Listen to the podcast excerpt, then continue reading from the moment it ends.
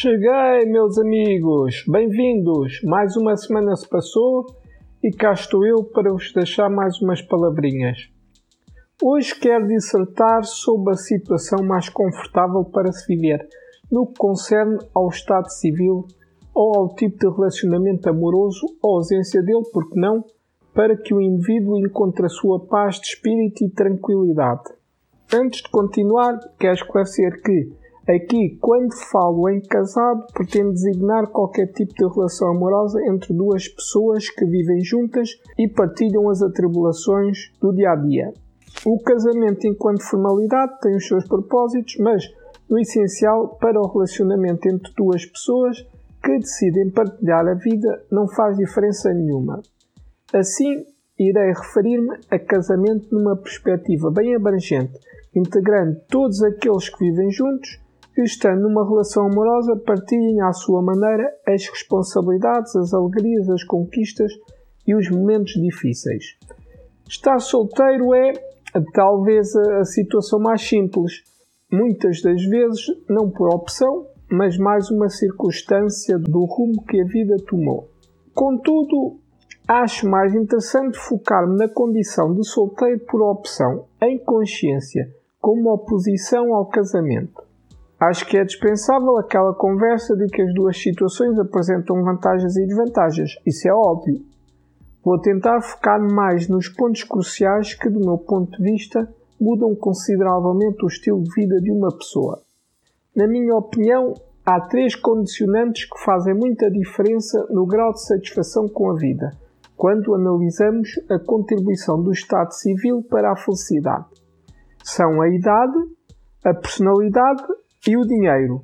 Com a idade, para aí a partir dos 40, parece-me que a maior parte das pessoas dá mais valor à estabilidade. Daí um casamento oferece, em princípio, mais estabilidade afetiva. Para alguém mais introvertido, com dificuldade em estabelecer comunicação interpessoal, o casamento pode trazer muita paz e confiança. Já para alguém que tem muito dinheiro, acho que sendo solteiro, pelo menos até à meia-idade, conseguirá tirar mais satisfação da vida. O estado civil que mais preserva a liberdade é, sem dúvida, a de solteiro. Viver a dois exige a capacidade de ceder, de encontrar consensos, o dever moral de dar algum tipo de satisfação à pessoa que escolhemos para dividir a vida e a obrigação ética da fidelidade, que em conjunto condiciona muitas das escolhas de quem está casado. Pessoas mais emotivas, porventura, conseguirão maior estabilidade e tranquilidade emocional se estiverem num casamento. Os solteiros, na generalidade, vivem mais numa espécie de montanha russa de emoções, com picos de adrenalina ou euforia e outros momentos de angústia e maior propensão à solidão e à carência de afetividade. Os solteiros têm mais tempo para si e para os seus projetos pessoais podem dar-se ao luxo de usarem o tempo livre como bem entenderem. Os casados têm que compartilhar a maior parte do seu tempo livre, sendo necessário várias vezes prescindir de algumas coisas que gostariam de fazer. Casados terão que aprender a gerir conflitos. Vida de casado é fértil em altercações.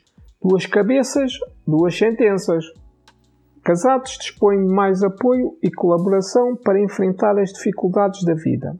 Há muita coisa que é facilitada quando feita a dois.